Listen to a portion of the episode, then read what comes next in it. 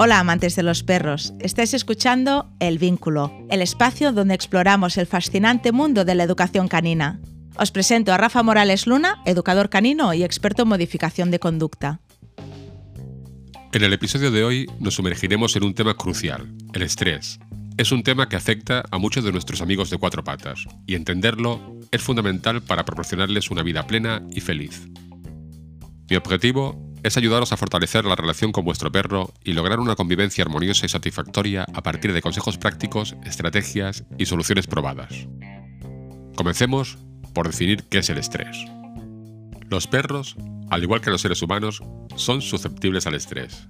El estrés es una respuesta fisiológica del organismo ante situaciones que el perro percibe como desafiantes, amenazantes o demandantes. En estas circunstancias, el cuerpo del perro libera hormonas como parte de una reacción instintiva que prepara al cuerpo para enfrentar una situación. En un contexto adecuado, el estrés es una respuesta normal y beneficiosa, contribuyendo a la supervivencia y adaptación del perro a su entorno. Sin embargo, cuando se convierte en un estado crónico, puede tener efectos negativos muy significativos, tanto en la salud mental como en la física del animal. La gestión efectiva del estrés es, por tanto, esencial para mantener un equilibrio en la vida de nuestros compañeros y prevenir problemas de salud relacionados con el estrés. Es importante destacar que muchos de los comportamientos problemáticos en perros, como ladrizos excesivos, miedos, reactividad, tirones de correa, destructividad, pueden estar estrechamente relacionados con el estrés. Por lo tanto, abordar el estrés de manera efectiva es la base para resolver otros problemas de conducta. Antes de empezar a ofreceros consejos prácticos para rebajar el estrés de vuestros perros, voy a adelantaros una sección donde abordaremos las inquietudes y preguntas de vosotros y vosotras que estáis escuchando este programa. Vamos a empezar hoy por un mensaje que recibimos hace unos días por nuestro canal de Instagram. Os comento que podéis enviar vuestras consultas o sugerencias a el vínculo detrás de la amistad o bien nos busquéis en Instagram y podéis contactar con nosotros a partir de ahí. El mensaje de hoy es de Mari Carmen, quien está preocupada por Luna, su perrita Tekel de 11 meses. Os leo el mensaje. Hola, me llamo Mari Carmen, me pongo en contacto con ustedes porque tengo una preocupación sobre mi perrita Tekel, Luna, y creo que podrían ayudarme a encontrar una solución. Luna tiene 11 meses y desde hace un tiempo noto que está bastante nerviosa. Tenemos problemas para sacarla a pasear y en casa se sobreexcita mucho a la hora de comer. Me preocupa mucho su bienestar y me gustaría saber si tienen algún consejo o solución para ayudarla a calmarse y sentirse más cómoda. Vivimos en Monforte de Lemos, Lugo, y Luna es una parte muy importante de nuestra familia. Si pueden proporcionarme alguna orientación o consejo durante su programa, estaré muy agradecida. Gracias de antemano por su atención. Saludos, Mari Carmen. Hola Mari Carmen, antes que nada, darte las gracias por compartir tu preocupación con nosotros y enviarnos tu solicitud de ayuda. Mari Carmen y yo ya nos hemos conocido, no personalmente porque a mí Lugo me coge un poco lejos, pero hemos estado en contacto vía email y también por videoconferencia, donde he podido indagar un poquito más sobre la situación específica de Luna. Y ahora sí, vamos con los consejos que os pueden ayudar a Mari Carmen y a Luna y a cualquiera de vosotros y vosotras que tengáis algún perro que esté un poco nervioso, que tenga estrés, algún pico de estrés o que tenga estrés crónico y que no sepáis muy bien cómo abordar este problema. La primera acción que debemos emprender para aliviar este comportamiento de Luna o de cualquiera de vosotros es mantenernos calmados y libres de estrés nosotros mismos. Este enfoque, aunque simple en teoría, puede ser complejo en la práctica. Como referentes para nuestros perros, tenemos que intentar transmitir nuestra propia tranquilidad a través de nuestras propias conductas. Tenemos que evitar ir por la casa corriendo no sobreexcitarnos nosotros cuando suena, por ejemplo, el timbre de la casa, hablar tranquilamente, evitar los gritos o movimientos bruscos. Esto es crucial para crear un ambiente sereno y relajado para nosotros y para nuestros perros. Mari Carmen y los demás oyentes, las caricias. Las caricias y los mimos son una herramienta valiosa. Pero cuidado, deben ser otorgados en momentos de relajación. Acariciar a un perro nervioso, excitado o con algún pico de estrés puede reforzar su estado emocional negativo, por lo que es esencial elegir el momento adecuado para demostrar cariño e incluso poder ofrecer caricias relajantes, masajes, en definitiva, tener momentos de calma juntos. Establecer una rutina constante en la vida de tu perro es fundamental. Horarios predecibles para comer, pasear, jugar, ayudarán a Luna y a todos los perros a sentirse seguros y en sintonía con sus necesidades. Esto, a su vez, contribuirá a reducir el estrés, Podemos probar también con juegos que estimulen la mente y el olfato del perro. Juegos que requieren pensamiento y resolución de problemas. Son una excelente forma de mantener la mente ocupada y reducir el estrés. Podemos esconder trocitos de premios en diferentes lugares de la casa y permitir que nuestro perro los busque utilizando su sentido del olfato. Debéis comenzar con escondites sencillos y luego aumentar la dificultad progresivamente. Cuando llegue la hora de ponerles la comida, también tenemos que mantener mucho la calma. No podemos anunciar que va a comer. No podemos alegrarnos nosotros más que nuestra perra o nuestro perro a la hora de darle la comida.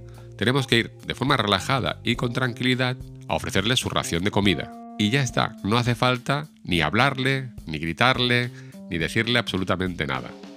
Si veis que al ofrecer la comida en los pasos previos a ofrecerle la comida, ya se sobreexcita mucho, volver atrás, hacer pasos para atrás.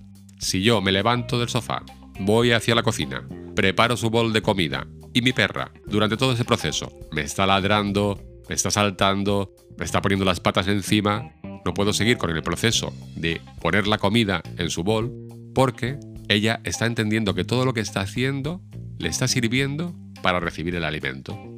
Entonces, cada vez que ella tenga un comportamiento que tenga que ver con ponerse nerviosa, nosotros lo que tenemos que hacer es dar un paso atrás. O sea, volver a la situación en la que estábamos antes de que estuviese nerviosa. Si yo me levanto del sofá y ella ya prevé que va a ser para darle de comer y empieza a ladrar, yo me vuelvo a sentar en el sofá y tengo que esperar a que deje de ladrar. No puedo hacer nada, simplemente espero a que deje de ladrar. A partir de ahí, vuelvo a levantarme. Lo voy a hacer con más tranquilidad que antes y voy a probar otra vez a ver si mi perra no se me altera. Si consigo un mínimo de relajación, puedo intentar hacer el siguiente movimiento que es acercarme a donde está la comida. Y a partir de ahí seguimos todos los pasos e intentando parar y frenar, incluso dar pasos atrás cada vez que la excitación llega a nuestra perra. Tenemos que conseguir ponerle la ración de comida cuando la perra esté paciente. Evidentemente esto no se va a conseguir en un día, ni en dos, ni en cuatro. Es un proceso que tendréis que hacer progresivamente, día tras día, hasta obtener comportamientos más tranquilos para recibir el alimento. También existen juguetes diseñados para liberar gradualmente la comida. Esto puede ayudar también a que nuestros compañeros controlen un poquito más su frustración.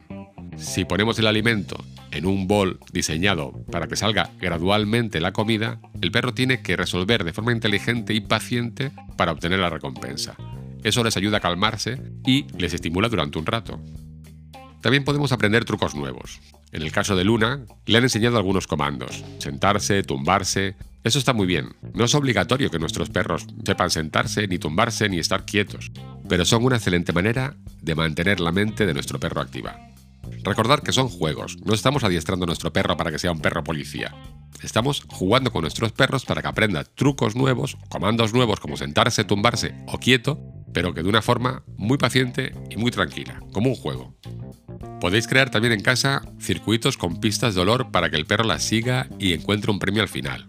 Esto imita el trabajo de la búsqueda de rastros que los perros hacen de forma natural, también podéis esconder juguetes o mordedores en diferentes lugares de la casa y animar a vuestro perro a encontrarlos. Recordad que son ejercicios para que el trabajo mental rebaje el estrés, así que no seáis exigentes en los resultados. Jugar siempre desde la calma. Uno o dos minutos son suficientes por sesión. Si veis que se ponen nerviosos, debéis abandonar el juego. También ocurre lo mismo en los paseos. No estamos hablando de reactividad ni de socialización. Son temas que abordaremos en los siguientes capítulos. Estamos hablando de la sobreexcitación, de que cuando cogemos el arnés y cuando cogemos la correa para salir a pasear, nuestra perra o nuestro perro se pone muy nervioso y sale a la calle de forma muy alterada. Es muy contraproducente tener un paseo con un perro o una perra nerviosos porque el paseo deja de ser un estímulo positivo para ser algo que a nosotros mismos, las personas, nos es desagradable, porque además puede ofrecer tirones de correa, ladridos y comportamientos que no deseamos. Así que tenemos que también trabajar el salir a la calle de forma tranquila y relajada. Aquí haremos lo mismo que con la comida. Debemos hacer pasos progresivos que siempre tengan que tener a nuestro perro en estado de relajación. Si yo cojo el arnés y mi perra ya empieza a subirse encima mío, a ladrarme, a correr por el piso, tengo que volver a dejar el arnés. No puedo fomentar su nerviosismo compensándole con salir a pasear. Porque entonces lo que va a entender es que gracias a su nerviosismo, gracias a su estrés, nosotros le vamos a regalar un paseo. Así que tenemos que volver a dejar el arnés y volver a nuestro sitio, otra vez a sentarnos, o lo que estuviésemos haciendo. A partir de que veamos que nuestra perra o nuestro perro vuelve a ponerse otra vez tranquilo, a partir de ahí volvemos a coger el arnés. Tener en cuenta que son pasos muy progresivos, que el primer día no os quedará más remedio que sacar a vuestra perra a pasear aunque esté un poquito nerviosa, porque no habremos conseguido trabajar todo el proceso de forma definitiva. Tenemos que conseguir que ella vaya entendiendo que cada vez un poquito más de tranquilidad le sirve para salir un poquito antes, no tener que esperar y no tener que ver cómo nosotros vamos haciendo pasos hacia atrás en vez de pasos hacia adelante. En cualquier caso, también es muy importante revisar la salud de nuestros perros. Así que también, ante cualquier sospecha de algún comportamiento que no entendamos muy bien qué está pasando, lo primero que deberíamos de hacer es llevar a nuestro perro, a nuestra perra, al veterinario. Porque si queremos trabajar un problema de comportamiento, pero ese problema de comportamiento viene por un problema de salud, no estamos haciendo bien nuestro trabajo y además estamos poniendo en peligro a nuestro compañero. También es muy aconsejable proporcionarles un lugar tranquilo y acogedor, no molestéis a vuestros perros cuando están descansando, cuando están durmiendo. Si tenéis hijos, tenéis que explicarle muy bien que los perros no son juguetes, que los perros son seres vivos y hay que respetar también su descanso. Que jueguen, eso está muy bien, pero no que les sobreexciten ni que les despierten cuando están durmiendo. Aunque yo no puedo diagnosticar de estrés a un perro desde la distancia, es verdad que todo lo sobreestimulante, lo que le pone nerviosa y lo que le excita lo tenemos que trabajar como si tuviese estrés, porque si no lo tiene, al final, si no corregimos estas conductas, podría llegar a adquirirlo. Y así concluimos nuestro primer episodio sobre el estrés en los perros. Espero que hayan encontrado útiles los consejos y la información compartida. Recuerden, comprender y abordar el estrés es un paso importante hacia una vida más feliz y saludable para nuestros compañeros. No quiero irme sin deciros que toda la información que os estoy proporcionando la podéis encontrar en mi libro titulado Detrás de la amistad entre perros y humanos. Todavía no ha salido a la venta, está a pocos días, ya os avisaré en los próximos capítulos. Y además os anuncio que cada mes sortearé un ejemplar del libro entre todos los mensajes pidiendo consejo que me mandéis. Gracias por uniros a este podcast. No se pierdan nuestros próximos episodios, donde exploraremos más temas emocionantes sobre la educación canina. Hasta la próxima.